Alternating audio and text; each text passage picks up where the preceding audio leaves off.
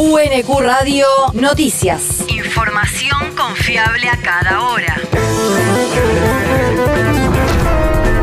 El clima. El Servicio Meteorológico Nacional indica que hoy se espera una máxima de 26 grados con cielo despejado.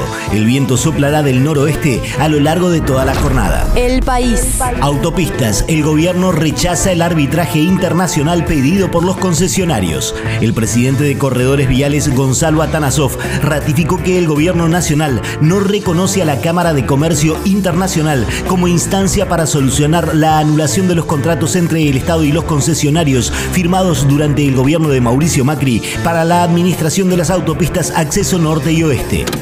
En cualquier negocio, en cualquier contrato eh, de concesión de este tipo, por supuesto que no hay una rentabilidad asegurada y sí lo que hay es un riesgo empresario. Gabriel Catopodis, ministro de Obras Públicas de la Nación. Bueno, aquí se le estaba otorgando a estas dos empresas un privilegio con una rentabilidad en dólares actualizada al 8% anual que sin duda les garantizaba una rentabilidad extraordinaria.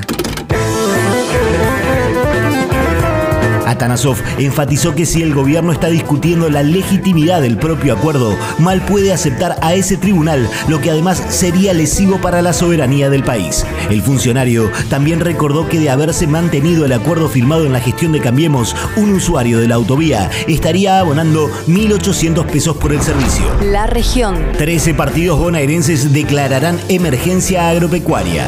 El ministro de Desarrollo Agrario Javier Rodríguez participó de una nueva reunión de la Comisión De Emergencia y Desastre Agropecuario de la provincia de Buenos Aires, en la que se debatió recomendar la declaración del estado de emergencia y o desastre agropecuario por sequía para los partidos de San Pedro, San Vicente, Chascomús, Dolores, Magdalena, Rojas, Salto, Alberti, Ramallo, Lobos, Junín, Suipacha y Arrecifes. La declaración conlleva a establecer beneficios en materia impositiva para los productores afectados, tanto de postergación de pagos en los casos de emergencia o directamente la extinción. El territorio. Comienzan las inscripciones para los talleres de arte infantil y juvenil en la EMBA. El municipio de Quilmes informó que se encuentra abierta la inscripción para el segundo semestre de los talleres gratuitos que se dictarán en la Escuela Municipal de Bellas Artes, ubicada en la calle Sarmiento 625 en el centro de la ciudad.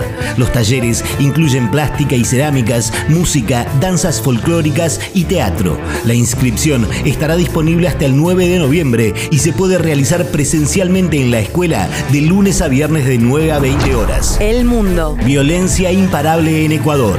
El presidente Guillermo Lazo declaró el estado de excepción durante 45 días en las provincias de Guayas y Esmeraldas, donde desde la madrugada del martes tuvieron lugar no menos de 12 atentados con explosivos. Desde el gobierno se insiste en que la responsabilidad de los delitos es de las bandas asociadas al narcotráfico que hicieron una declaración de guerra contra el Estado de Derecho, el gobierno y los ciudadanos. Por el contrario, desde la oposición culpan al Ejecutivo liderado por Lazo porque la falta de inversión en políticas sociales para enfrentar el aumento de la pobreza y el desempleo lleva a los jóvenes a acercarse a las pandillas como forma de obtener ingresos para subsistir. La universidad. Jornada Buenas Prácticas Inclusivas, nuevos desafíos en las aulas. La División de Accesibilidad y Discapacidad de la Universidad Nacional de Quilmes, junto a Silsa ONG por la Inclusión, organizan la jornada que se realizará el próximo lunes 14 de noviembre en la universidad.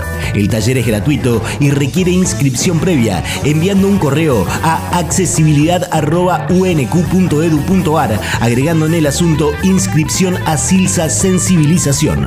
En el cuerpo del correo enviar los datos personales, nombre y apellido completo y aclarar si son docentes, no docentes, estudiantes o parte de la comunidad UNQ. El deporte. Francisco Cerundo lo perdió en París. El tenista argentino cayó por 6-7, 6-3 y 6-4 ante el canadiense Denis Shapovalov por la ronda inicial del Master 1000 francés, último torneo del calendario regular del circuito, y no quedaron argentinos en competencia.